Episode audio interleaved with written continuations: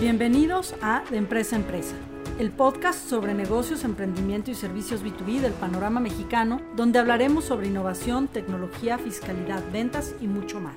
Este podcast está patrocinado por Cuentas OK, la herramienta todo en uno de gestión financiera, pagos y cobros masivos en línea disponible para toda la República que permite administrar tu contabilidad de manera rápida, eficiente y exacta. Conecta tu banco y el SAT a Cuentas OK. Con nosotros tenemos al entrevistador Gonzalo Alonso, y en este episodio vamos a platicar con Enrique Palafox, quien enseña creatividad y publicidad en la Universidad Iberoamericana y trabaja creando arte conceptual, audiovisuales y merchandising inspirados en el texto original de Drácula de Bram Stoker. Vamos a escucharlos. Hola, ¿cómo están? Bienvenidos de nuevo a De Empresa a Empresa el podcast en donde le hablamos a, todas las empresas y emprendedores y empresarios allá afuera en Latinoamérica. Lo hacemos desde México, pero pues para todos ustedes con mucho gusto. El podcast está patrocinado, como saben, por Cuentas OK, la plataforma todo en uno en la nube para que tomes control de tu empresa. Visita Cuentas OK en www.cuentasok.com y toma control de tu empresa hoy mismo en la nube. Gracias Cuentas OK por patrocinarnos. Bueno, y siempre digo que tengo un, un invitado especial, pero la verdad es que hoy no, no es excepción, sí es especial porque es mi amigo, es amigo de la familia, eh, eh, es querido, es respetado. Eh, yo, yo no soy tan fan como él de, su fandad, pero, pero soy un, fan de lo que él es fan. Este, y además tiene, tiene un, aspecto padrísimo porque tiene una vocación que yo comparto con él, que es la académica, es, enseñar. y, y me encanta cómo vive, me encanta cómo vive su pasión. Esta semana en De Empresa a Empresa tenemos a Enrique para Fox. ¿Cómo estás, señor Fox? Oye, qué presentación. Hace sentir a uno muy halagado. Muchas gracias. Mira que estoy en mi casa, pero me hiciste sentir en mi casa, literalmente. Dije puras verdades. Qué buena este, onda. Muchas gracias. Eh, te, queremos todos los que te rodeamos y, este, y la verdad es que eh, yo cuando hablo con mi hijo, con Diego, de, de, pasión y, de, y de lo, como que lo que lo debe de motivar en la vida, un ejemplo que constantemente usamos, tanto Lore como yo, eres tú. Ay, qué este, bueno. Porque creo que es súper, súper importante eh, en la vida saber lo que amas y, saber cómo expresarlo eh, en, la vida. Entonces, pero bueno, eh, como todos los, los, de esa empresa ya saben, empezamos platicando un poquito de la persona y el, y el personaje. Eh, Enrique Palafox es primero diseñador gráfico de la Ibero. Es un fan de la Ibero, desde ahorita se los voy a decir. Eh, eh, y, me, y, me, cae súper bien, nada más que sea también portador de ese, de ese, brand. Pero él estudió diseño gráfico entre 1995 y 98 en la Universidad Iberoamericana Ciudad de México. Después se aventó un máster en comunicaciones del 2007 al 2009 también en la Universidad Iberoamericana en la Ciudad de México. Este, y eh, recientemente, en el 2020, del 2015 al 2020, se echó un doctorado en filosofía, eh, un PhD, eh, y es doctor en literatura también en, la, en la Ibero. Lo, primero que te quiero preguntar es, te conozco desde hace muchos años y nunca me has parecido una persona académica. Sin embargo, eres una de las personas más académicas que conozco. Eh, ¿Cómo te, naces? O sea, ¿siempre fuiste buen estudiante? ¿Es algo que descubriste en la vida? O sea, platícame un poco de, del señor Fox estudiante. Ay, muchas gracias. Mira, pues que gracias por eh, permitirme hablar de particularmente de mi escuela, porque más, como bien dijiste, soy muy fan de la Ibero, ¿no? Yo a la Ibero le, le, debo absolutamente todo lo que soy, ¿no? Y todo el trabajo que precisamente estoy haciendo, pues es mucho a su apoyo tiene que ver mucho con sentirte bien, ¿no? Tú sabes que el tema de, de, de, realizarte un poco como persona, estar como un poco en tu centro. Y a mí me parece que la Ibero a mí me ha dado eso, ¿no? Desde siempre, ¿no? Desde sus visuales, porque a mí la escuela me gusta mucho, ¿no? Sí, es padre, es padre, sí, sí, cómo no. Me hace sentir cómodo, ¿sabes? Más, en fin, este, más eh, la, la profundidad con la que he podido yo llevar mis pasiones, ¿no? Porque he sido muy necio, porque tampoco te creas que pues ha sido fácil, ¿no? Porque sobre todo eh, los temas que a mí me gustan son poco convencionales y de repente a la academia voltea así como el meme este, así a verme así de... y bueno, bueno, pues hablar ahí es donde uno creo que tiene que ser mucho más necio, ¿no? Y decir, oye, eh, lo que traigo, pues trae sustancia, ¿no? Entonces, dame chance de demostrarlo. Y ahí, ahí es precisamente pues donde yo soy fan del libro, porque la verdad es que siempre me ha dado chance y no nada más es eso, siempre me ha apoyado, ¿no? Inclusive pues con las becas, ¿no? Yo eh, afortunadamente, pues eh, por eso es que también le, le, le, tengo tanto aprecio, ¿no? Porque es un intercambio mutuo, ¿no? Donde pues, claro. me permitido explorar mis pasiones y pues yo lo único que tengo es pues darles gracias y decirles, miren lo que pues, se puede hacer con el apoyo que ustedes tienen, ¿no? Diseño gráfico, eh, ¿cómo, ¿cómo nace? O sea, ¿siempre te gustó o sea, ¿fuiste orientado hacia ahí o...? Fíjate que no, porque eh, te voy a decir que yo, fui un terrible estudiante en secundaria, era una, una bestia, así una bestia, pero una cosa loca. ¿Por qué? Porque además mi cabeza es de esas cabezas dispersas, ¿no? Entonces, hoy, hoy por hoy creo que estaría yo diagnosticado de miles de cosas que les diagnostican a los chicos de hoy, pero Exacto, pero pues en nuestros tiempos era pues, pues ya, muchacho, pon atención y te daban un zape, ¿no? Entonces, pues yo la neta es que no tenía yo capacidades ni para física, ni para química, ni para biología, ni para matemáticas, y menos todas en combo, y menos, ¿sabes? en, la, secundaria. Entonces, bueno, yo pues tampoco, ya era una... yo tampoco. Así es. Muy parecido, sí. Y sabes qué, que además era como, como una onda bien gacha porque pues la sociedad te empuja, ¿no? Porque además yo tenía pues, compañeros brillantes, ¿no? ¿no? Que además pasaban todos con 10 y yo era el último de la cola, literalmente, ¿no? Entonces yo así de fuck, entonces como que te vas predisponiendo a que pues, hay, hay, hay, cuestiones que, que, que, que, no, y la verdad es que la sociedad, bueno, te empuja por ahí. Y, y ahí eh, es donde entra precisamente la Ibero, porque yo entro precisamente a comunicación. Mi onda era que quería yo hacer monstruos, yo quería hacer un poquito como Guillermo el Toro, diseñar criaturas, ¿no? Quería diseñar monstruos, ¿no? A mí el cine de terror siempre me volvió loco desde chavito, no eran mis pasiones. Entonces, eh, siempre quise diseñar monstruos, pero eh, en ese entonces, eh, tengo que estaba yo en, hecho un desmadre en la cabeza y no había tanta información y no había tanta apertura de mi parte para investigar, esa es la realidad, ¿no? Entonces, no, no, no, no indagué como cuál era el espectro y me metí a comunicación, porque era lo que más se parecía a lo que yo quería, es la realidad.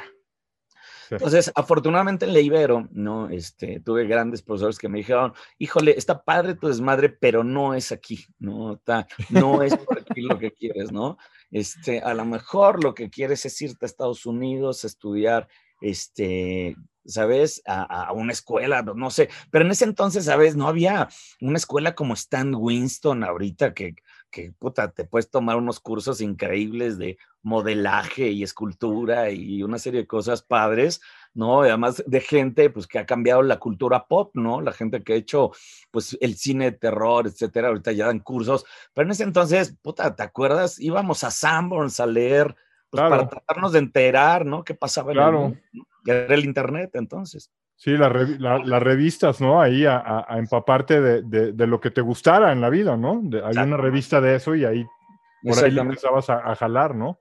Exactamente. Eh, de, perdón, dime, De, esa época hay unas revistas increíbles que tú debes de haber tenido todas, Fangoria. Ahí, este, ahí, estás, ahí estás, ¿no? Porque agarrabas y era como entrar a, wow, se me está abriendo un mundo increíble, porque yo, eso es lo que yo quiero hacer, ¿no? Hay, había una de Monsters, todavía creo que la hacen, ¿eh? Monsters este, Universal o algo, y entonces pasaban ahí. La de, ah, ah, bueno, pues hay, hay, una famosísima, ¿no? Que además, bueno, pues es un poquito la que da pie a esta onda de, de los fans, ¿no? Acuérdate que el cine de terror siempre ha sido precursor en muchos sentidos, y sobre todo películas como Drácula en 1931, pues eran un titipuchal de gente la que le encantaba, entonces se empiezan a generar estos fans, ¿no? Que empiezan a demandar, pues, más contenido, ¿no? Al final del día, y ahí es donde están estas revistas, precisamente. Entonces, te, yo, te metes a comunicaciones y te dicen, no, güey, como que sí le agarras la onda, pero aquí no, no, no, no, esto no, esto no es un fan club para ti. Exactamente, porque además, ¿sabes que eh, a mí siempre me gustó la tecnología, entonces la verdad es que sí se me daba la carrera porque además es el tema de la edición, el tema de contar historias, el tema de, pues, de las narrativas, además de, diferentes medios, bueno, pues siempre me apasionó. Y ahí es donde, eh, pues yo, yo, empecé a tener como contacto con los medios, pero al final del día eh, no me sentía yo en plenitud. y me parece que para que mi cabeza funcione, y esta es una anécdota que te tengo del, del rancho de George Lucas, precisamente, que tiene que ver que la creatividad se va a dar en esos momentos cuando estás pleno, ¿no? Entonces, y, y, me lo llevo yo mucho a mi terreno, porque yo en algún sentido siempre he sido como muy sensible de mí, ¿no? Entonces, eh, si yo estoy a toda madre, pues, pues doy, doy todo lo que doy y más. Y, y, y, si no estoy bien, entonces, bueno, estoy en un crash mental, ¿no? Claro. Y eso me pasa en comunicación y, precisamente en ese crash se empieza a atravesar el, la carrera del diseño, porque en, en, en, en, la Ibero tú tomas clase con muchas personas al mismo tiempo y son son, son, son materias eh, inclusive que, que, tomas de diferentes carreras. Entonces ahí empiezo yo a conocer a los diseñadores y empiezo a decir, oye, por ahí va mi por ahí va lo que yo quiero, ¿no? Y entonces ya de repente empiezo a investigar, ya ahora sí con bases, y digo, claro, por supuesto, esto es lo mío, y entonces ya fue que tramito yo el cambio, y me cambié, además me cambié bastante tarde, me cambié yo en sexto semestre a diseño gráfico, ya prácticamente para acabar. ¿Y te tomaron todas las materias y todo? Fíjate que no. ¡Qué hijos! Fíjate que no. No, lo que pasa es que eran, eran dos troncos. Eh, claro, pues, muy, ya muy diferentes, sí. Diferentes. Entonces, bueno, se pudieron revalidar unas cuatro materias que, que, bueno, pues esas sí tenían que ver, pero bueno, al final no. Y por eso estoy hasta tentado en algún momento, ya no es por pura vanidad, ya regresar a acabarme esos cuatro semestres que quedan en la carrera, ya no es para tener las dos, los dos títulos. lo, lo, lo, deberías de hacer, pero, pero, pero ahorita volvemos a eso. Y, y después, de ahí te avientas el, el, bueno, de ahí te vas a trabajar, ¿no? Eh, y, y, empiezas a trabajar primero como, como productor de arte, o sea, como director de arte, este, o sea, como que te vas más al mundo este, de, de la creatividad y la publicidad y eso, ¿no? Sí. Este, y, y, y, después, en algún momento, eh, regresas a, a, a, dar clases. Yo, yo creo, por, por, lo que leo en tu CV, que eso sí. es como un momento aleluya para ti, ¿no? O sea, hay, hay como un momento ahí es, especial en tu vida. Es que fíjate que además fue muy padre, tengo mi relación con la Ibero y por eso siempre voy a hablar bien de ella. Yo entré en el 92 y no he salido, esa es la realidad. Me encanta, ¿sabes? O sea, eso, me, eso, eso me encanta. Me por algo les decimos son, alma son relaciones ¿sabes? de largo plazo, ¿no? Sí, claro, por algo les decimos alma mater y, y son, son importantes. O sea, Exactamente. Sí, Exactamente. Y, ahí fíjate que estuvo padre porque eh, justo cuando yo ya estaba yo ya terminando la carrera, yo siempre estuve trabajando y estudiando al mismo tiempo. Entonces, justo cuando estaba yo ya terminando la carrera, una maestra que además no, no, no, no era particularmente, ni yo era yo su favorito, ni ella era mi favorita, ¿no? Pero e, ella me vio y me dijo, oye, tú tienes madera para dar clase, eh, no, quieres, no quieres ser mi adjunto. Y entonces, como me lo dijo ella, que te digo, no era esta... ¿Qué? No, no, no, era, o sea, sí, no, mi comadre. Sí, sí. No, no, te lo dijo de amistad o de, o sea, lo sentiste una fibra más profesional, ¿no? Un, algo más. Exacto. Y entonces le dije sí, o sea, de inmediato, o sea, ni lo dudé. Porque además, bueno, también era una de motivación diferente. Yo tengo que confesar que pues en ese entonces estaba yo ya, no, en los últimos semestres de la carrera, entonces siempre darle clases a las chicas de primer semestre. no, entonces esa era un poco la zanahoria, ¿no? Pero pues te digo, como me lo había dicho este, eh, mi querida Tere de Aro, que además eh, respeto muchísimo por eso, ¿no? Este, yo le dije, sí, por supuesto. Y ahí empezó yo a meterme como en, un, en, un, en una onda increíble que es el tema de la academia, ¿no? Porque tengo, mi motivación es totalmente errónea, ¿no? Y entro yo por otro, por otro, por otra tontada, pues, pues propia de más de la edad, ¿no? De la edad, y, claro, obvio. Exacto. Estaría este, sorprendido si no lo hubieras, o sea, Bien, bien bajado ese balón, señor Fox. Y mira, también yo creo que además eh, en ese entonces estaba yo muy, muy con el lado de la, del académico, porque hay algún punto en la academia que, que, que, uno tiene que reconocer que, que hay mucho ego eh, implícito, bueno, porque bueno, pues al final del día tú pararte frente a una audiencia estar hablando y que te escuchen, bueno, pues siempre es como tener las miradas a ti y entonces, bueno, eso se convierte en, en algún momento, yo lo tengo que reconocer también, me parece que es algo adictivo, ¿sabes? Claro, Porque obvio. Claro. Me imagino que es como la gente que tiene muchos followers, ¿no? Entonces, que continuamente está recibiendo como, como pues esta retroalimentación, que además en la academia pues era una retroalimentación muy real, muy palpable y del día a día, ¿no? ¿Y, cómo te va dando clases? Fíjate que muy bien, porque afortunadamente eh, de estos tumbos que te digo de entrar a dar clases, yo me topo con un maestro que fue fantástico, que para mí es el, pues el, el, que a mí me cambia el rumbo, que es Abelardo Rodríguez, que ahora sí que me agarra bajo su ala y me dice, no, chaparrito, yo te voy a enseñar a dar clases, básicamente. Entonces, él es como mi mentor, ¿no? En términos generales, y él es el que me enseña a disfrutar del tema de la academia, ¿no? Él, es el que me enseña a hacer esto por pasión, él es el que me enseña a vivir de esto, ¿no? Por, por, por, por ponerle un granito de arena ¿no? En, en, en, una sociedad, ¿sabes? Que, que tanto lo necesita. Él es el que me enseña a decir, híjole, no importa que a todo mundo le valga madres lo que tienes que decir, ¿no? Con que a uno, ¿no? Le haga sentido, no, ese uno es el que, el que tiene que ir uno. Entonces, la verdad es que fue un momento muy padre porque fui yo su adjunto eh, por varios años, entonces, eh, no nada más era su adjunto, sino que además me invitó él a trabajar ¿no? En su despacho. Entonces, la verdad es que fue una figura totémica en mi vida, muy importante, porque además era un tipo em, muy dedicado a la, a la, docencia, muy dedicado a la academia, uno de esos grandes maestros con respeto. Y digo, era porque ya no está con nosotros, pero bueno, eh, tuve yo el privilegio de que me dejara como un poquito como las bases de esto, que es una pasión, porque fíjate, ahí, ahí es donde eh, más o menos nos empezamos, por esas fechas nos empezamos a conocer nosotros, porque eh, ahí es cuando entro yo ya también a publicidad. Y em, si algo tuve como muy claro siempre que negocié yo entrar a trabajar en algún lugar, era el tema de la docencia, ¿no? Siempre decirles, oye, sí, todo está bien, pero yo doy clases. Claro. Y entonces hazle, perdón, hazle como quieras, pero eso no lo muevo. Y la verdad es que en realidad el, que se daba la friega era yo, porque normalmente yo daba clases de 7 a 9, ¿no? Entonces, Tienes que ponerte a las 5 de la mañana para estar eh, a, tiempo y bien en la clase, y después tenías que salir como como, como, tapa loca para llegar a tu trabajo, eh, que salías a las diez y media, porque el mundo de la publicidad es espantoso en ese sentido. Espantoso en, en los hogares. Este, si nos está escuchando alguien del mundo de la publicidad, aprovechen la pandemia para cambiar esos nefastos hábitos de trabajo que tienen en el mundo de la publicidad. Totalmente. Este, no, porque nada bueno sale de, de ahí. ¿eh? No, además ya me imagino tu vida ahí, porque salías a las 10 de la noche de la agencia eh, y descansas otra vez cinco, horas, seis horas, para otra vez, o sea, tienes que preparar tu Es una espiral, es una espiral. Una, una, una cosa de locos, ¿no?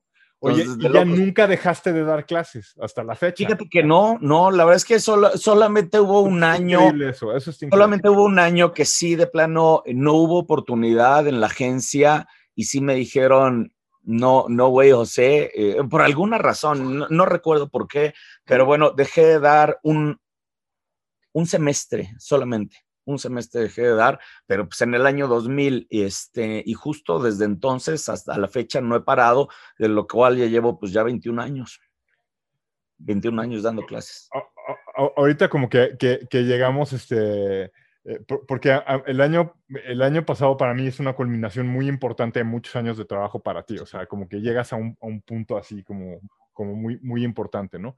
Pero me, quiero detener un poquito en que nos platiques, que nos escuche la audiencia, eh, cómo, cómo ha sido este año como profesor, porque hemos escuchado eh, del lado de los alumnos un chorro y del lado de los papás de los alumnos aún más, este, pero, pero yo personalmente no he escuchado de un profesor eh, cómo ha sido su vida este, este último año y cómo le ha afectado la pandemia. ¿Cómo, cómo ha sido este año para ustedes?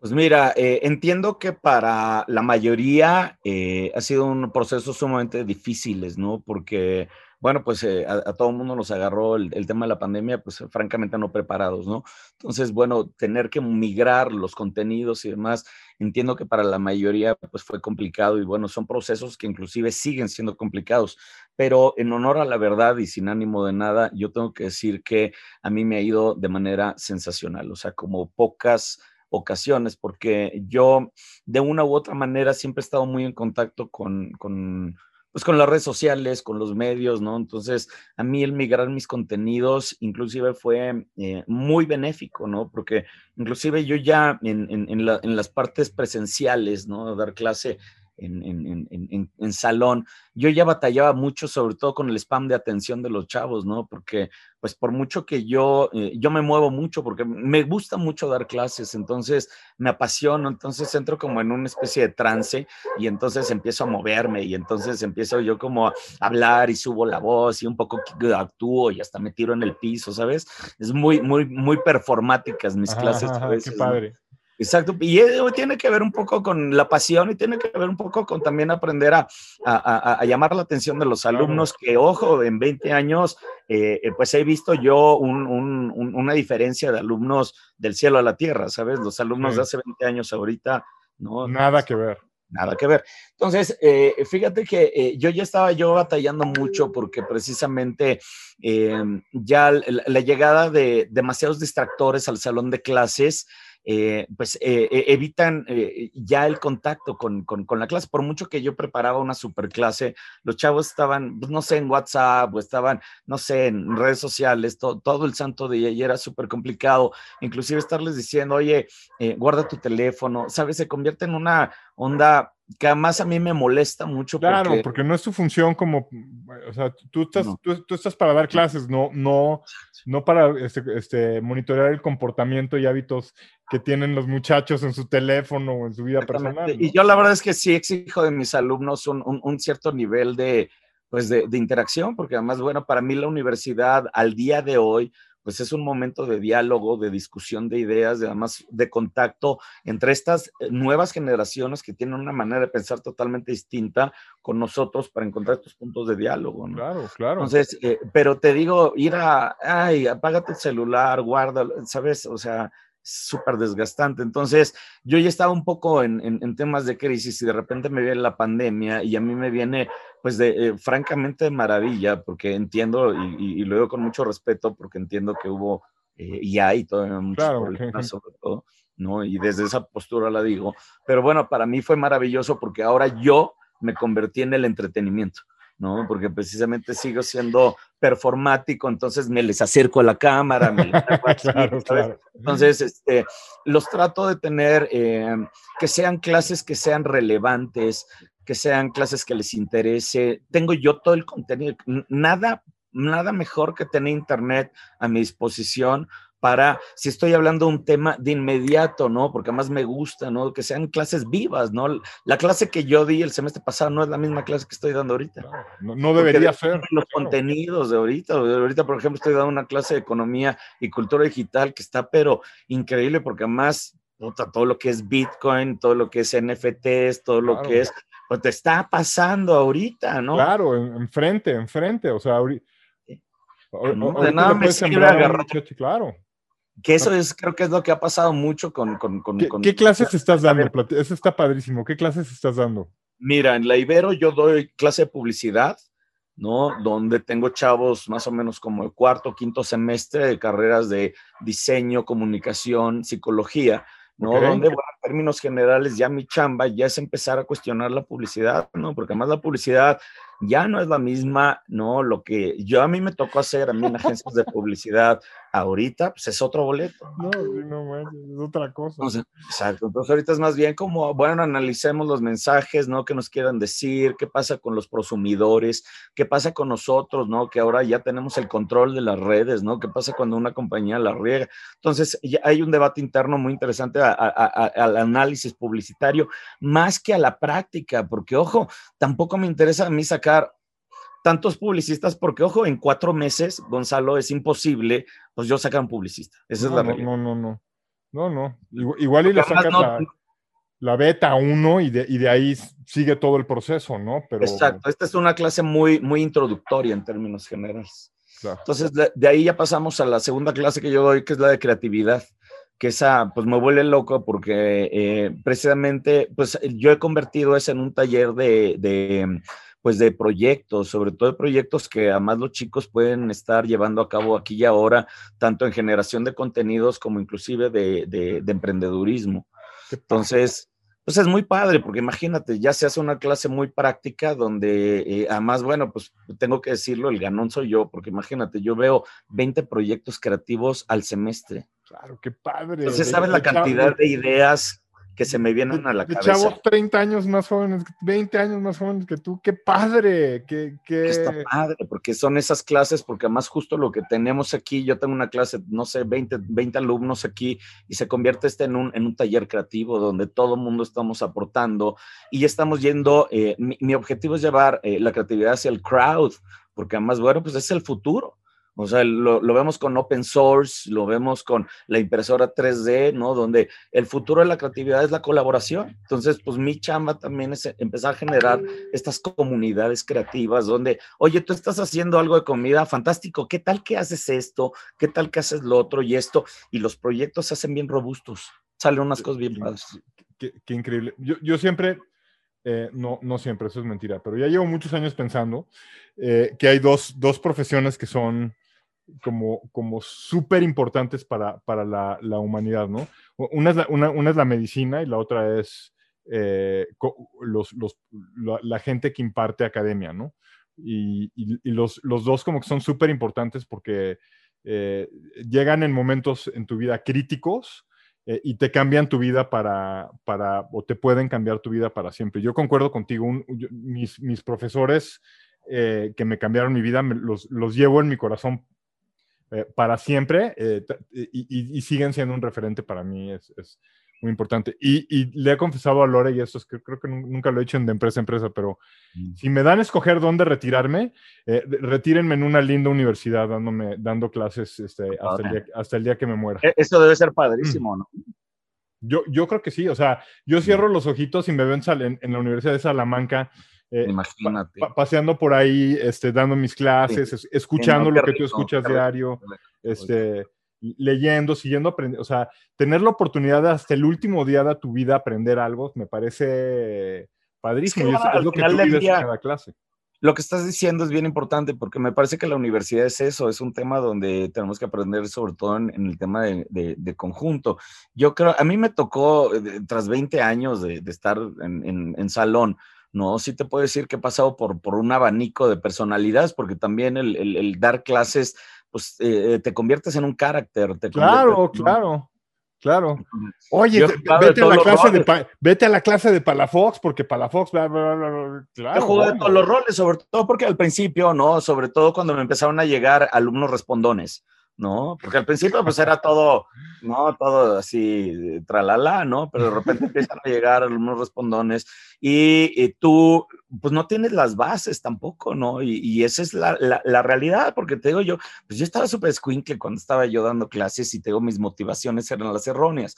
Entonces, cuando llegan alumnos que seriamente te empiezan a cuestionar, ¿no? Y que te empiezan a, a, a poner un poquito como, ¿sabes? Estas, estas eh, pies, ¿no? Entonces ahí es donde uno pues tiene que, que responder, ¿no? Y, y, y, salir adelante. Pero al principio, pues yo sí te puedo eh, decir que pues yo agarré algunos caracteres que eran de este del profesor duro, ¿no? Y el profesor que ponía, este, que se, que se hacía el mamón o ese tipo de cosas. Bueno, porque pues te digo, pasamos por todos lados. Claro, claro. Al día de hoy, sí te puedo decir que entiendo que la academia tiene que ser horizontal.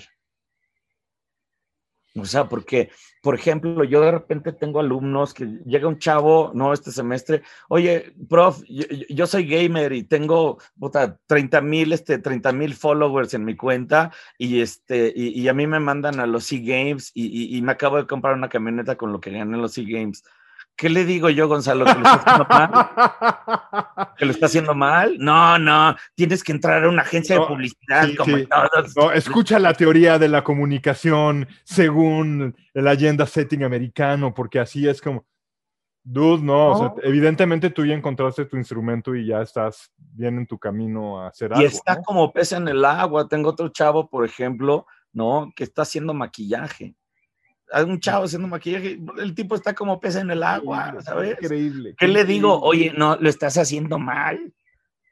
No, re, renuncia, métete a trabajar a una agencia. Oye, oye ¿de que trabajan más los jóvenes hoy en la universidad o no? O, no o sea, Yo creo que trabajan en sus proyectos, trabajan en sus proyectos, y ahí está, porque además los chavos tienen un hambre de locura, entonces, ojo, además, eh, si ellos eh, no encuentran en el profesor, ¿no? El, la, ayuda que están buscando, la guía que ellos están buscando, tienen otra cosa que se llama YouTube, ¿no? Que además van a encontrar, bueno, puta, 30 mil respuestas. How to, dos puntos, lo que quieras. Así, how to y lo que quieras, ¿sí me entiendes? Entonces, la verdad es que, eh, pues, un chavo con, con, ímpetu le puede dar 40 vueltas a cualquier profesor que no sepa ni siquiera qué es YouTube. Que sí pasa. Claro. Sí pasa. Entonces, bueno, pues entonces te digo, mi chamba en esta ocasión ya no es el ser ningún rol, sino más bien ser un facilitador de contenidos, ¿no? Que te ayuden a ti, alumno, a llegar a tus metas en lo particular. Ese es como yo ya veo la academia. Qué, increíble, qué increíble visión de lo que hace. Y está padre. Entonces ya, ya sabemos quién es Enrique Palafox, ya, ya, ya, ya, ya saben eh, profesionalmente y, este, y, personalmente cómo llegó hasta aquí.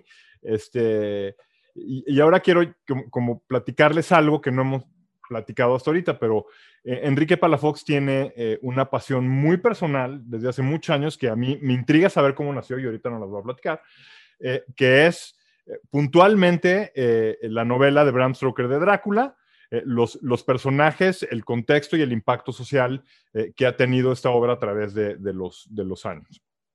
Y lo ha, lo, ha, lo ha, estudiado desde diferentes puntos de vista, desde el punto de vista del fenómeno de la comunicación, desde el punto de vista del fenómeno del entretenimiento, desde el punto de vista del fenómeno novelístico lo, ha, partido en, varias, en varias aristas. Eh, y, antes de empezar el podcast el día de hoy de Empresa a Empresa, eh, con, con, con, Enrique Palafox le preguntaba que algo que, me intrigaba, ¿no? Era cómo había hecho de su pasión un emprendimiento. Eh, porque hace rato le decía que para mí, estudiando un, poquito su vida, 2020 es un año crítico, porque tuve, tuve su currículum y, viene eh, en, en, en, la Ibero y en, dar clases y, demás. Eh, pero en 2020 aparece eh, un, un, post que dice Creative Designer de Dracula Store Self-Employed. y eso para mí ya lo hace emprendedor. y después pone otro más que dice Creative Director Dracula Brand Stoker Licensing Brand Full Time. y para mí eso ya quiere decir que tu pasión eh, se cruzó con eh, tu profesión, este, y que me queda clarísimo que nunca vas a dejar de dar clases y que vas a seguir con proyectos académicos, pero, pero creo que ahora eres un emprendedor de Drácula, ¿no? Así es. Y eso que acabas de decir está de lo más chistoso, lo más ridículo y lo más increíble que me ha ocurrido. No manches. Platícame. A ver, vamos a dar unos pasos para atrás. Primero, ¿Cuándo cae a tus manos por primera vez el, Drácula de Bram Stoker? Eh, eh, gracias. Mira, resulta ser que mi papá, este, de chavillo, pues tenía esta onda de que quería un, a un hijo, pues que tuviera cierta pues, pues, cultura, ¿no? Entonces, en el, en el, puesto de periódicos eh, empezaron a, publicar unos cómics que eran adaptaciones bastante fieles de novelas eh, clásicas a, cómics. Entonces estaban los tres mosqueteros, estaba, pues no sé, Dr. Jekyll, Mr. Hyde, estaba pues, Frankenstein, eh, Moby Dick, ¿no? Frankenstein. El conde de Montecristo, seguramente. El conde de Montecristo, etc. Y el número cuatro fue Drácula. ¿no? Entonces ahí es donde pues viene el parteaguas de mi vida, porque pues de ahí es un, un, momento muy cumbre, porque más, ese cómic todavía lo tengo, ya sabes, todo viejito, hablando, tú, tú, tú sabes de esto de lo que es el coleccionismo, ¿no?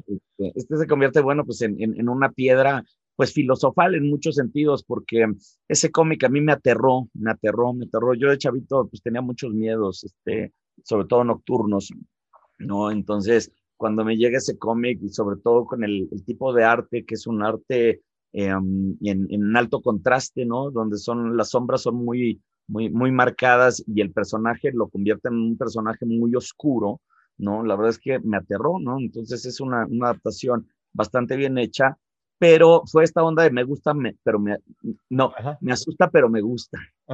Esa, es, la realidad, ¿no? Es, bien de, es, bien de, niño, es un, es, un, rollo bien de niño, ¿no?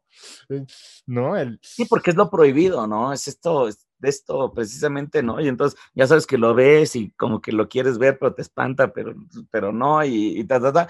Para no hacerte el cuento largo, pues se convierte en esta pues eh, otra vez en este tótem, ¿no? De vida, porque eh, esto es lo que me lleva a mí al, cine de terror, ¿no? El cine de terror a mí fue a mí el que me libera de los terrores nocturnos, estos que, me atacaban de noche, ¿no? Este niño tan, tan, sobre todo tan espantadizo que tenía unas, unas cosas en la cabeza terribles, ¿no? Unas, unas, eh, yo iba en una escuela muy religiosa, con monjas, entonces, a mí me llevaban a ver eh, películas de cómo iba yo a arder en el infierno. Entonces, eso era lo que me provocaba a mí unas pesadillas terribles. Pero, fíjate que hay una correlación ahí loquísima.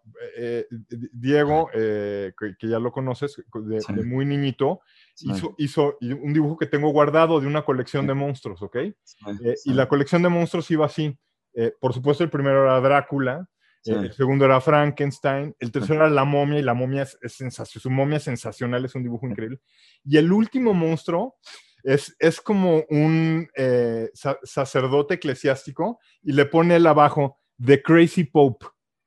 No, qué cosa tan horrible. Y, me encanta porque en su cabeza, en, en, el mismo estadio de terror, está el Crazy Pope que Drácula, ¿no? Y es, es, eso que estás evocando tú, ¿no? Es, es, ese rollo místico religioso súper pesado en la cabeza, ¿no? Es, que además, y, Diego nunca fue escuela religiosa ni nada, es nada más una percepción que tuvo en la vida. O sea, y fíjate que yo siempre he sido muy visual, ¿no? Muy visual y además, bueno, pues yo soy muy, muy impresionado por lo visual y por eso soy diseñador gráfico, ¿no? Claro. Yo me acuerdo literalmente, y esto, esto, esto, debería ser hasta tortura infantil, porque yo me acuerdo que nos llevaban a los niños, a las monjas, estas, las monjas son malvadas. Nos llevaban al, auditorio a ponernos caricaturas de cómo íbamos a arder en el infierno. Entonces. ¡No! Eso es tortura para niños, perdón. Entonces, imagínate, yo, vivía con esos terrores en la noche porque yo decía, híjole, cimiento, híjole, me voy al infierno. Entonces, una cosa. Y ahí es donde entra Drácula, hablando de imaginerías, porque Drácula, bueno, pues está plagado de cuestiones religiosas, sobre todo de la cuestión católica, ¿no? Sobre todo de la cruz. Y entonces, pues ahí es donde te digo que es esta onda de que, pues es la representación del mal, ¿no? Que, además se me queda muy, muy metida, a mí que da mucho miedo pero que sobre todo en la secundaria, ¿no? Este, cuando estás con los cuates, ¿no? Y que te retan, ah, ya viste esta película, y pues tú no te puedes quedar atrás, ¿no? Porque estás entre chavitos, ¿no? Entonces, bueno, ya sabes, entre, entre retos y ta, ta, ta, terminé viendo yo una película de Freddy Krueger que me volví loco. O sea, me volví loco y dije, neta, me daba miedo esto. Te encantó. neta, no, me volví loco, o sea, dije, wow, está increíble. Y entonces ahí empecé a descubrir que los monstruos eran mis amigos, no eran estas cosas que me aterraban, ¿sabes? Ya. Entonces ahí es donde literalmente pues me empiezo a sentir yo como, pues un poco como Guillermo el Toro que siempre dice que él se ha sentido pues muy cómodo con los monstruos, pues a mí me pasa, ¿no? Y Drácula pues es eso para mí, ¿no? Es eso, pues es el lugar donde pues empieza también esta búsqueda, ¿no? Por, pues por, por enfrentar, ¿no? Estos miedos, por enfrentar tus propios miedos y, decir, oye, pues no era tanto lo que, lo que tenía yo en la cabeza, ¿no? Y entonces tú, eh, volviendo un poquito al ámbito académico, tu maestría te la avientas de Drácula y tu PhD te lo avientas de Drácula, los dos, en diferentes dimensiones, pero los dos son estudios alrededor del, fenómeno de, de, ¿no? Así es. Pero antes, antes de eso yo era fan de Drácula, porque precisamente yo siempre, eh, igual que tú, pues crecimos con la cultura pop, ¿no? Entonces nos llegó Star Wars cuando éramos chavillos, crecimos con Star Wars, entonces básicamente eh, tú y yo somos esa generación que fuimos estrenando todo, desde videojuegos, ¿no? Hasta los juguetes que tú y yo jugamos cuando éramos chicos, ahorita valen millones de dólares, ¿no? Y que están en coleccionistas de locura, ¿no? Y, tú y yo los rompíamos sin ningún problema, ¿no? O sea, es, correcto.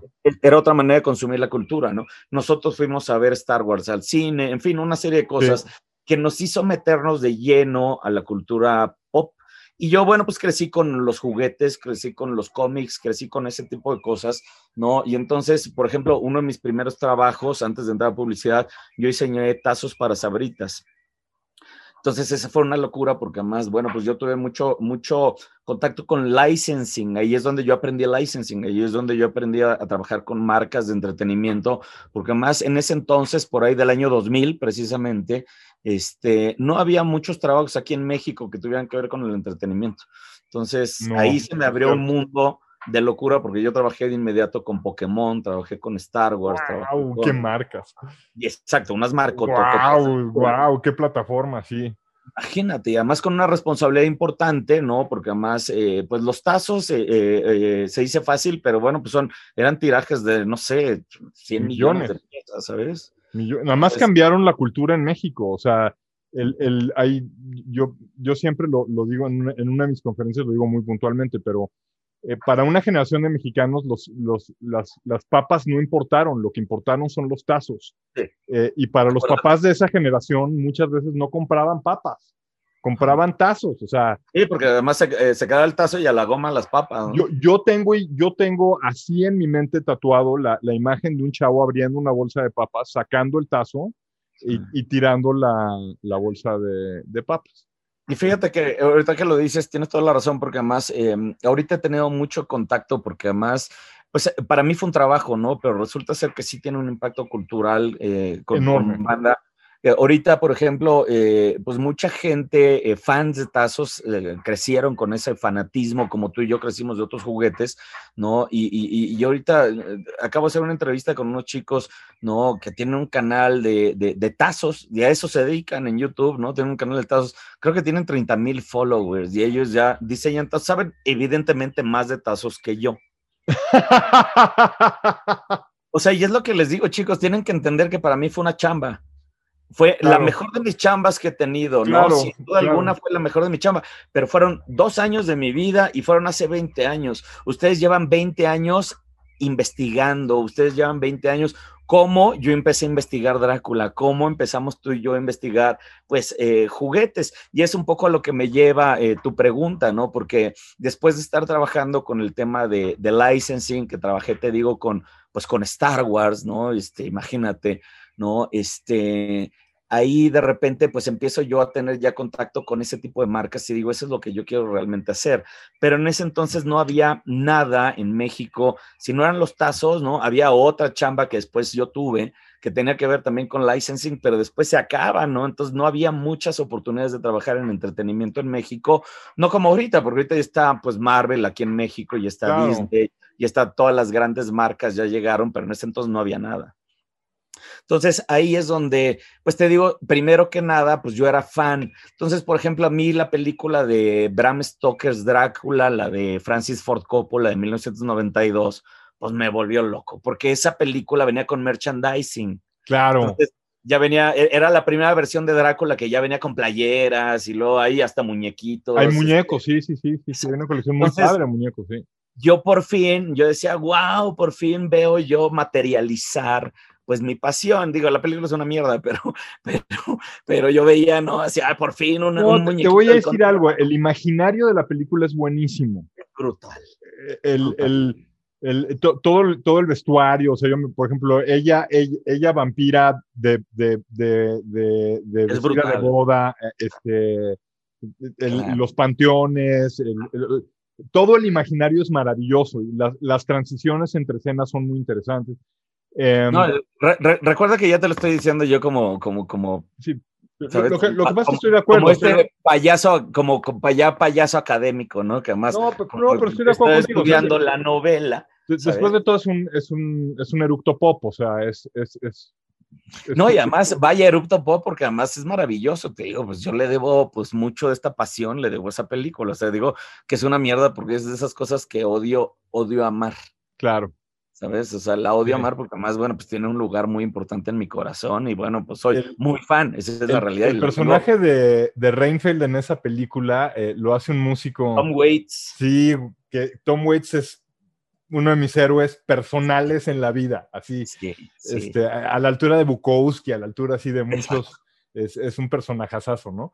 Ah, bueno, y además la película pues apuntaba a una producción pues tremenda, ¿no? Entonces, Oye, pero bueno, además sí educó a una generación en la novela, porque creo que había una generación completamente desapegada al, a la novela de Drácula. Y sí ayudó a que todos nos enteráramos de que había un Bram Stoker, de que originalmente hizo la novela, y la novela tiene como eh, ciertos parajes que literariamente son unos clásicos, ¿no? Son clásicos. Como todo, todo tiene sus pros y sus contras, ¿no? Te digo, yo, yo, yo voy a hablar muy mal de ella, pero la amo con, con, con, con, profundidad porque justo es eso, ¿no? Porque precisamente abre los ojos a que el Drácula de la cultura popular no es el Drácula de la novela, ¿no? Sobre todo el, el Drácula de la cultura popular es Bela Lugosi, ¿no? Este, sí. este, este personaje pues, largo, lánguido, este guapo, con, ¿no? con Además, bueno, pues, ha sido representado en miles de cosas. Un conde, ¿no? Un conde. Es realeza, ¿no? Es realeza y además su capita y ¿no? De todo el porte y todo, ¿no? Entonces, eh, eh, las imágenes, yo que soy diseñador, eh, son poderosísimas. Entonces, cuando llega el cine, la imagen de Bela Lugosi es tan poderosa, pues que se queda en el imaginario colectivo, no de que ese es Drácula. Pero ahí es donde empiezan mis conflictos, ¿no? Porque yo ya había visto ese cómic que me daba miedo, ¿no? Ese cómic que, que, que, yo ahí seguía guardando y decía, oye, ese cómic no es el de las películas, ¿no? Ese cómic no es el de los, el, de los otros cómics, ¿no? Y yo decía, ¿por qué chingados no, no hay una versión que esté, em, pues, eh, adaptando, ¿no? Con, con, con, fidelidad a este que me, me, parece que es una gran obra literaria, que ya, hablando del libro, ya la había yo leído, yo la leí en la, estando, estando, no sé, como a los 13 años más o menos, fue la primera vez que la leí, a partir de ahí la he leído pues ya varias, varias ocasiones, ahorita la leo unas dos veces al año, literalmente. Entonces, es un objeto de estudio para ti. Exactamente, ¿no? Porque ya, ya, ya entras hasta tal palabra en tal capítulo, ¿no? Que te lleva a tal connotación y ese tipo de, de, claro. de, de, de, claro, claro. obsesas, que además empieza siendo fan, ¿no? Porque precisamente te digo yo, el, el, que me encantara Drácula, pues empiezo yo a preguntarme por qué no. Y ahí es donde precisamente en, en, esta carrera que yo ya llevaba académica, ¿no? Se abre la oportunidad en la Ibero, ¿no? Porque hay una hay un patronato en la Ibero que apoya a los maestros, que me parece que es una maravilla, ¿no? Es el patronato de la Ibero que te dice, oye, yo te puedo eh, apoyar con, con tus estudios si te interesa. Y entonces dije, pero, pero, pero. Claro que me interesa. Me interesa. Oye, una prestación así es, o sea, una beca en, en, en, en la Ibero. Y dije, por favor, ¿no? Entonces, bueno, la verdad es que eh, yo ya ahí, ya, eh, pues ya tenía yo ya cierta trayectoria, ¿no? La verdad es que me apasiona dar clases, entonces, bueno, también he salido bien evaluado con los alumnos, trato de mantener bien mis relaciones, ¿no? Entonces, bueno, pues eh, inclusive los departamentos me apoyaron, en ese entonces fue la maestría en comunicación, ¿no? Y entonces, bueno, pues fue muy importante porque fue mi regreso a la comunicación, ¿no? Ya como esa validación a, a eso que había yo dejado inconcluso, ¿no? Entonces, pero ahora, porque además yo, yo doy clases en el Departamento de Comunicación de la Entonces, este, pues hacía todo el sentido del mundo la maestría en comunicación, porque además, bueno, yo ya había hecho muchos años publicidad, ya había hecho muchos años medios, no nada más, eh, pues eh, en, en, la parte de la, de la narrativa, sino también en la parte de producción, porque también hice muchos años de producción. Entonces, va, me hacía todo el sentido del mundo entrar a, a, a, ahí. Y ahí se me, se me ocurrió ¿no? Porque yo veía todos los, los, los, proyectos de titulación y perdón, lo voy a decir, uno me parece más aburrido que el otro, ¿sabes? O sea, es de sí. este, análisis de la narrativa de la latinoamericana de Juan Ruth. Ah, por, o sea, tiene que ser así, forzosamente tiene que ser a huevo, o sea, tiene que sonar de flojera. Sí. Y mira, yo soy una persona, como tú dijiste, que veo y, y, y, y, le entro a la academia de manera totalmente distinta, ¿no? Entonces, y eso también es un poco controvertido porque pues no, no, no, no, no sigo los estándares, ¿no? Que, que el académico normal tendría que seguir. Y entonces, bueno, pues si a mí me preguntan, pues, ¿qué quiero estudiar? Pues yo digo Drácula. Pues, pues, o sea, si, claro. se trata de decir lo que uno si quiere. tengo que dedicar seis horas diarias a algo, ¿no? Pues por lo menos algo que me interese, ¿no? A eso. Exacto. Entonces ahí es donde meto Drácula y bueno, pues guess what? Pues Drácula tiene todo que ver con los medios. ¿Por qué? Porque pues además de que la novela está construida a partir de puros medios de comunicación, porque son puros mensajes de telégrafo, son puras cartas, son puros voicemails que se dejan en un, en un cilindro de, de, ¿cómo se llama? De fonógrafo, ¿sabes? O sea, es, es una recopilación de puro media, ¿no? Por el otro lado, pues es la, la novela que más veces se ha llevado a la, a la, pantalla. Eh, el Conde Drácula se ha llevado más de 600 ocasiones a la pantalla grande. Incluyendo Pepito y Chabelo contra los monstruos. Incluyendo Pepito y Chabelo contra los monstruos. Y fíjate, porque además en nuestro México, pues no nada más tenemos eso que acabas de decir, que es maravilloso, pero lo tenemos también con Capulina, Drácula con Capulina. El santo. Con, este, con el santo, bueno, miles. Sí. Carlitos Espejel y su chiqui Drácula es una cosa ¿sabes? O sea, increíble. Cierto, eh, está el otro comediante este que, que, le hacía en la carabina de Ambroso de... de... Ay, el, ¿te acuerdas? ¡Oigan, paja! Este... Y había uno que era el vampiro Teporocho, ¿te acuerdas? Que este, que era de estos que salían con ficheras, ya no me acuerdo. El de, el de la carabina era Dormido el vampiro distraído, se llamaba. Fíjate, Este, fíjate. Sí, Entonces, pero eh, hay toda una cultura, o sea, hay un Drácula mexicano, vaya. O sea, es- es- eso es, lo que te quiero decir, hay un, hay un aterrizaje, ¿no? Ahí. Y ese es justo lo que me da la maestría, ¿no? Porque justo a la hora de empezar a estudiar, ¿no? Y, empezar a, oye, ¿por qué tanto? Pues resulta ser que Drácula, pues no tiene copyrights, ¿no? Porque Drácula, pues, pues, pues, pues nada, pues se publicó hace 124 años. Entonces ya los copyrights ya están más muertos que mi abuela. Entonces, bueno, pues cualquier persona, Puede tomar la cualquier figura. persona puede tomar el- la- la- y hacer cosas con Drácula de manera libre. Y ese es un poco hacia donde va la Free creatividad code, ¿no? también. ¿Cómo? Free Code es una plataforma libre de comunicación. Totalmente, ¿sabes? Y ese es justo lo que está sucediendo, hacia allá vamos, Gonzalo, porque precisamente a mí me parece que el siglo XX fue un siglo donde lo quiero todo para mí y entonces quiero el copyright y entonces yo soy el dueño. La lo patente, ¿no? Dame la patente la para siempre. patente. ¿No? Y si te fijas, ahorita estamos ya en una transición a donde es más bien el, el tema común, el tema vámonos todos, es un tema más de, ¿sabes? Como Claro. cumbaya y entonces nos Elon, abrazamos. Elon Musk le da las patentes del Tesla a todos los de la industria automotriz para que puedan crecer todos la industria automotriz. ¿no? Tienes tú esta onda del open source para la, la- la impresora 3D que está cambiando el planeta, pues cualquiera puede bajar el S y le mete mano al código y ya hace una mejor impresora. Y entonces por eso es que la impresora 3D está creciendo como loco, Claro, porque ya no es una persona, sino es el beneficio de todos. de la comunidad. Exacto. Y cómo- para, para los que no, bueno, muchos no lo saben, pero eh, la colección Funko Pop de Drácula eh, es diseño de Enrique Palafox. ¿Cómo llegaste con Funko Pop? No, no, no, no, no, no, no, no, ver, no, a ver. Ah, Que no se malinterprete, ese es A un fanmade. Fanmade, es un fanmade. Eh, Es, un que- fanmade, fanmade literalmente. Ah, es fanmade, o sea, tú, lo- tú, lo- Es un fanmade, importante, importante. Ah, ah, ah, déjame, ahorita regreso para allá, me echo un, un pasito para atrás. Entonces, te digo, estudiando, ¿no? Los medios, me, me doy cuenta que todo el mundo puede hacer con cuestiones de Drácula. Y entonces, bueno, con mi bagaje de licensing, con mi bagaje de productor, con mi bagaje de diseñador, ¿no? Entonces empiezo yo a pensar, bueno, ¿qué demonios puedo hacer yo para impactar en la cultura popular? Sobre todo, ¿qué es lo que yo puedo hacer, ¿no? Porque ya no quiero hacer ya más publicidad. Ya había hecho yo, hice 20 años de publicidad, ¿sabes? Ya estaba yo ya quemado, hice comerciales, hice, eh, pues, de todo lo que tenía que hacer. todo lo que había que hacer varios-. Básicamente, ¿no? Entonces, y, y la verdad es que nunca me encontré ahí, ¿no? O sea, lo hice porque lo sabía hacer, porque, porque se me dan las cosas, pero nunca, nunca encontré mi pasión ahí. Y francamente, que Coca-Cola venda una, una coca más me tenía totalmente sin cuidado. Cuidado. No. No es ningún Entonces, no. motivador. Ningún motivador, pero para mí, insisto, el, el tema estaba más bien en licensing, ¿no? En el, regresar a lo que había yo hecho con los tazos, al regresar a lo que yo había hecho, ¿no? Con, con, con, con muchas, ahorita viene la anécdota esta, ¿no? Porque después de los tazos, tengo que tuve otro trabajo que también fue con juguetes, ¿no? Ahí fue en Tycoon Enterprises. Ahí me contratan para mí para ser el gerente de de, de, mm, de premiums, Wow. ¿no? Y, y a mí me tocaba ah, diseñar juguetes para compañías, ¿no? Entonces, ¡Wow! era una cosa de locura. Así el trabajo soñado, así el trabajo soñado.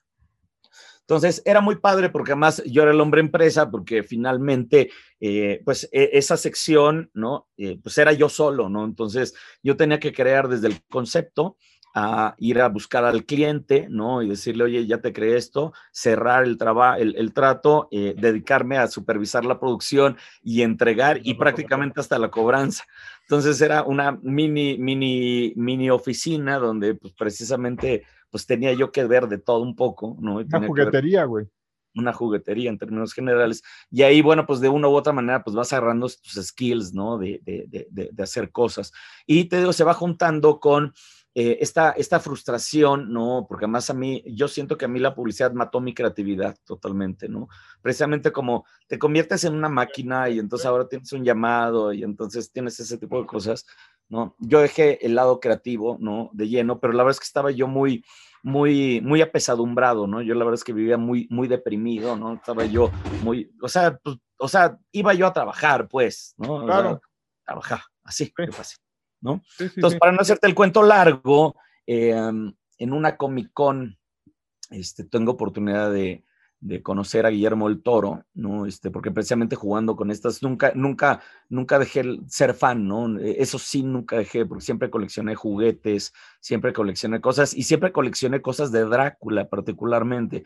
Me hice coleccionista de Drácula, porque empecé yo a, coleccionar, oye, hay este otro juguete y empecé a, coleccionar desde eh, libros viejos, porque Drácula tiene 124 años, ¿no? Tengo un libro de 1901 una versión de 1901 que, o sea, la, la, atesoro mucho, hasta, por ejemplo, una caja de cereal, ¿no? Que, que, fue vetada, ¿no? Por la comunidad judía, porque se la la Lugosi con la, con la estrella de David aquí, entonces la vetaron, entonces, eh, pues conseguir esas cajas es imposible, ¿sabes?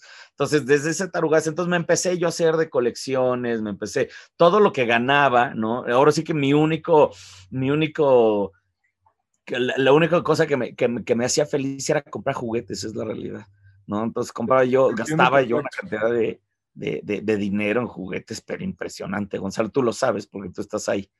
Tú sabes que estas cosas te enganchan y luego crees que, ay, ya tengo esta pieza que es este, un chase, y entonces te empieza a volver loco, esa es la realidad. Y esa era como mi vida paralela, ¿no? A la profesión. Y te en esa Comic Con eh, que tuve oportunidad de, conocer a Guillermo el Toro por alguna circunstancia, eh, pues tuve una conexión muy importante, sobre todo conmigo, y después de conocerlo empecé a vagar literalmente como zombie toda la Comic Con y empecé yo a preguntarme qué demonios puedo hacer yo para impactar esto? ¿Qué monos puedo hacer yo para entrar aquí? ¿Qué monos puedo hacer yo desde mi, desde mi territorio para, pues, para estar aquí? Porque esto me encanta. Yo decía, quiero dedicarme a esto, ¿sabes? Quiero estar, este, ¿no? Eh, eh, eh, poner un granito de arena en algo que me encanta, porque además ya lo había hecho, ¿no? Tanto con los TAS como con lo de los premiums, ¿no? Ahora, ¿cómo lo puedo hacer? Ahora sí, ya, pero ahora de manera personal, ¿no? Ya ah, como un pues, ¿cómo me puedo dedicar a esto, no? Porque además, por el otro lado, pues las chambas de diseño se acaban en México y llega un momento que ya, ya no te contrata nadie, en publicidad también vas creciendo, entonces vas pidiendo más dinero, entonces se te van acabando. Entonces yo decía, híjole, necesito de ponerme las pilas porque necesito eh, hacer la transición de volada, ¿no? A, a tener algo propio, porque si no me voy a hundir como los del Titanic. Y es ahí donde eh, se da eh, otra vez la Ibero, ¿no? El salvavidas, ¿no? Y me dice ahora, oye, ¿qué onda? ¿Te echas el doctorado? Y yo, pues, pero seguro, seguro, ¿sabes? Y entonces me da chance de profundizar en mi investigación, me da chance de profundizar en todo, porque ya me voy desde el lado de la literatura, ¿no? Entonces ahí es donde ya agarro yo el tema de Bram Stoker, Drácula, más bien Drácula de Bram Stoker, la novela, ¿no? Y le empiezo yo a analizar desde todos los aspectos posibles, desde la media, desde, eh, eh, empiezo a ver el tema de copyrights, empiezo a ver el tema de, de, las manifestaciones que ha tenido, empiezo a ver, eh, pues, cómo se ha hecho pues, una serie de cosas, empiezo a entender al personaje y demás, y de repente digo, oye, si esto está en, en, en, en, el, vamos, está allá afuera y todo el mundo... El imaginario colectivo en el imaginario colectivo, ¿sabes? Y nadie, nadie, nadie en 124 años ha hecho una adaptación real de la novela a medios de comunicación, porque no soy yo el que la hace. Y ahí es donde se abre el, el cielo, cae el rayo de luz y, me inspiro y digo, ahí en la Comic Con digo, claro, es Drácula, es Drácula, ¿no? Entonces tengo que hacer, ¿no? La marca de Drácula, pues nadie la ha hecho.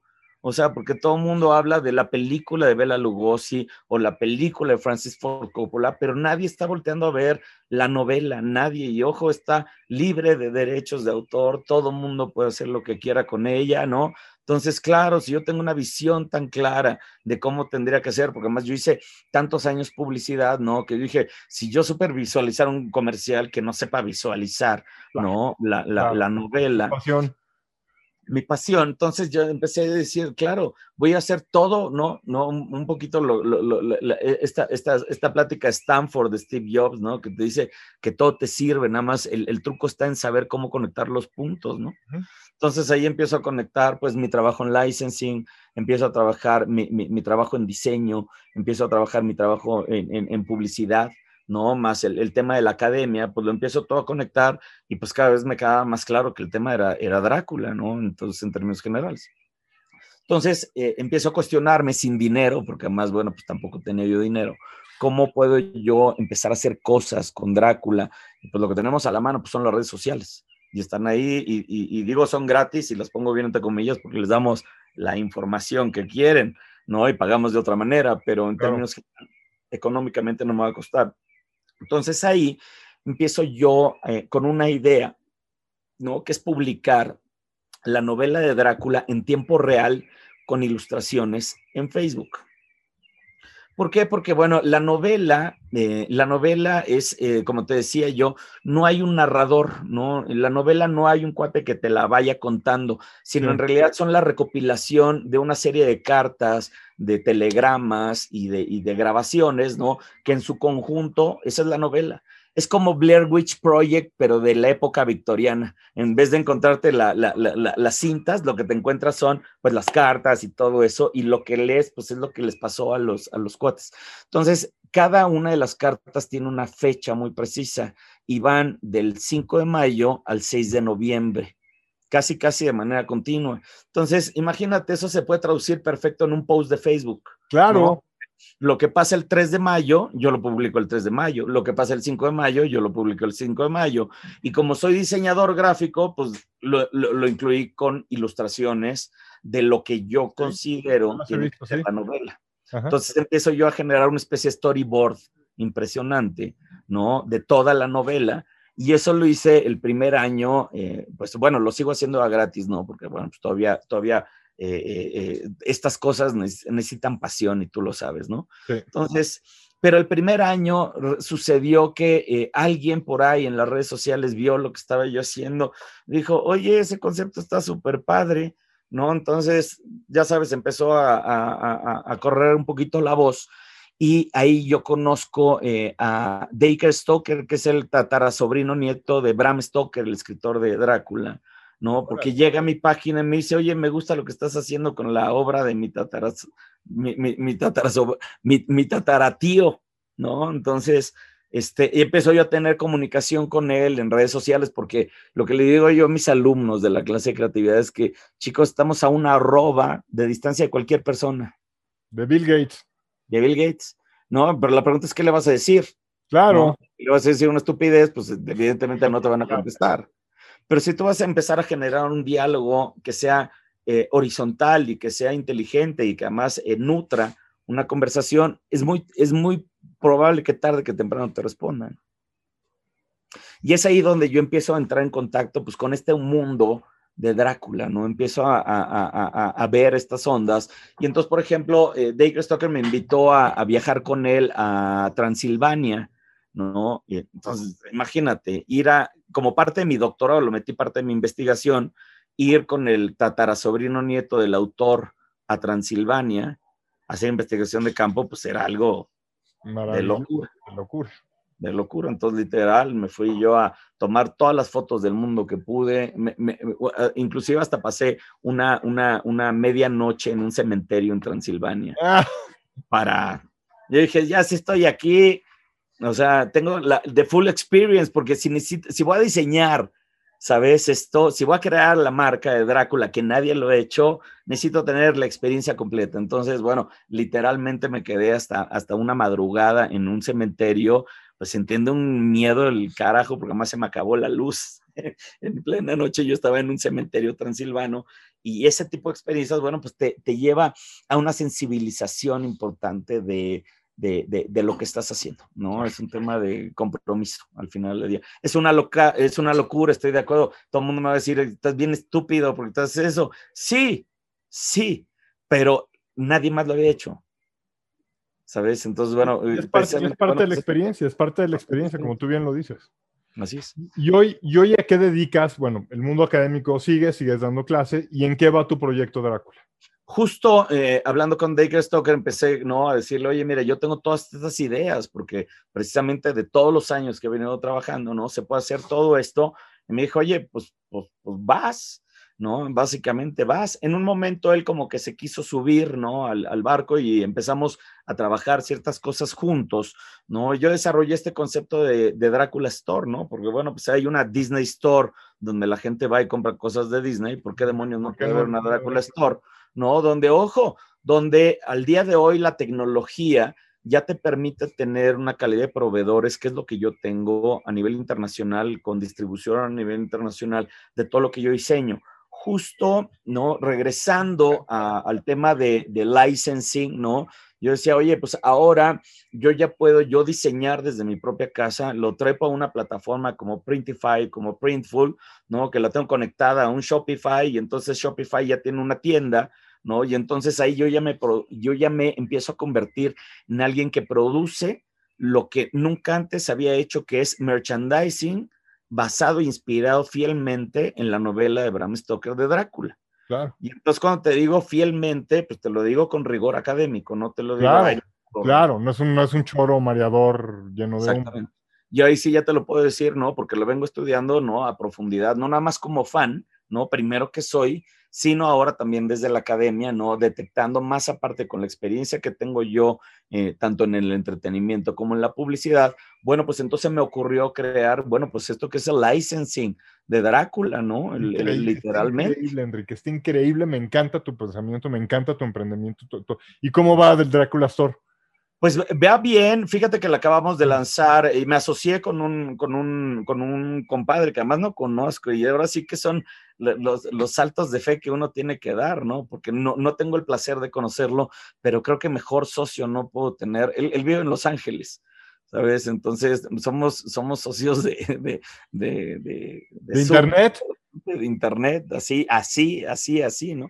Está padrísimo el tipo, bueno, pues tiene una experiencia importante en, en, en, en venta, porque ojo, tampoco, eh, si algo he aprendido yo es que no todo lo puedes hacer tú, ¿no? Entonces, yo llevo ya cinco años creando todo esto, creando pues juguetes, ideas y colaboraciones y bueno, creando toda una imaginería alrededor de Drácula, pues llega un momento que pues no puedes tú solo y necesitas ayuda, entonces bueno, pues ni hablar, te digo, el socio que a mí se me apareció está en Estados Unidos, ¿no? Y él y con él, bueno, pues hemos encontrado una comunicación increíble, somos igual fans, eh, eh, tenemos una, unos datos muy increíbles y entonces él está poniendo, digamos, todo el know-how, ¿no? De tienda y yo estoy poniendo todo el know-how de Drácula, entonces ahí es donde está esto. La acabamos de lanzar la semana pasada y demás, pero... Es ¿Dónde la pueden encontrar?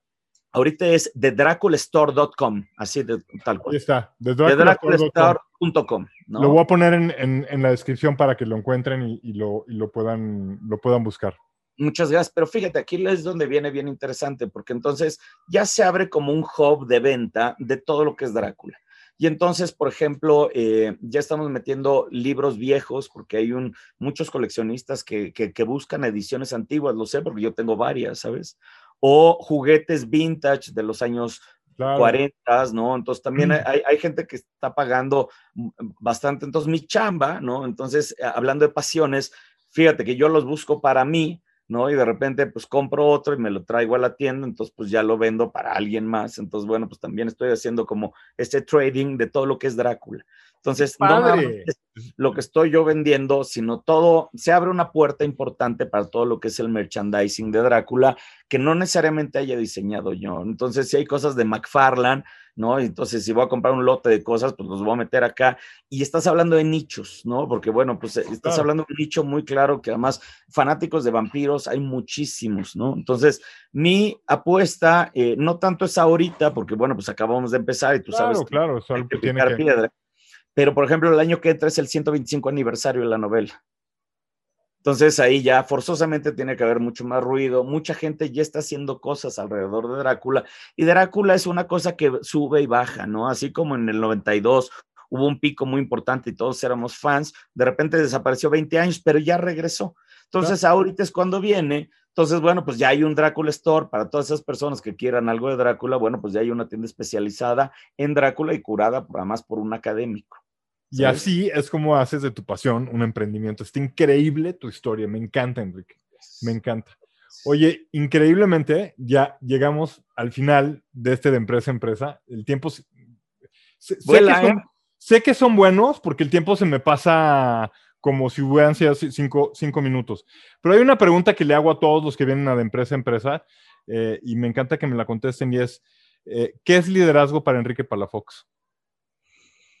Mm, qué buena pregunta. Liderazgo yo creo que es, eh, primero que nada, estar bien contigo mismo, ¿no? En el sentido de, tú no vas a liderar a nadie si tú no estás bien, ¿no? Entonces, creo que en, un sentido muy holístico te voy a responder eso, ¿no? El liderazgo es primero estar bien contigo mismo, porque si tú estás bien contigo mismo, yo lo que le digo a mis chicos es lo, lo siguiente, si chicos, busca dedicarte a tus pasiones, porque si tú te dedicas a tu pasión, no vas a tener que trabajar nunca en tu vida. Y entonces, si te dedicas a hacer lo que más te gusta hacer, lo más probable es que lo hagas bien. Y si lo haces bien, lo más probable es que llame la atención de las personas. Y si llama la atención a las personas, si tú estás haciendo las cosas bien, entonces me parece que estás teniendo un círculo virtuoso. Y para mí ese es un poco de liderazgo, porque al final del día, pues es estar bien contigo mismo y llevar tus pasiones hacia donde nadie más las ha llevado. Pues ahí está. Liderazgo según Enrique Palafox, aquí en De Empresa a Empresa. Muchas gracias a Cuentas OK por haber patrocinado un episodio más de Empresa Empresa. Esperemos lo hayan disfrutado muchísimo. Eh, señor Fox, muchas gracias por acompañarnos. Estuvo increíble. Eh, que ya se vaya esta peste bubónica para que podamos juntarnos a, platicar un rato y, ponernos al, al, día. Mientras, les mandamos un saludo a todos. Gracias por estar aquí. Nos vemos la próxima semana aquí en De Empresa Empresa. Hasta luego. Gracias por sintonizar De Empresa Empresa, el podcast del sector empresarial y emprendimiento de la República Mexicana.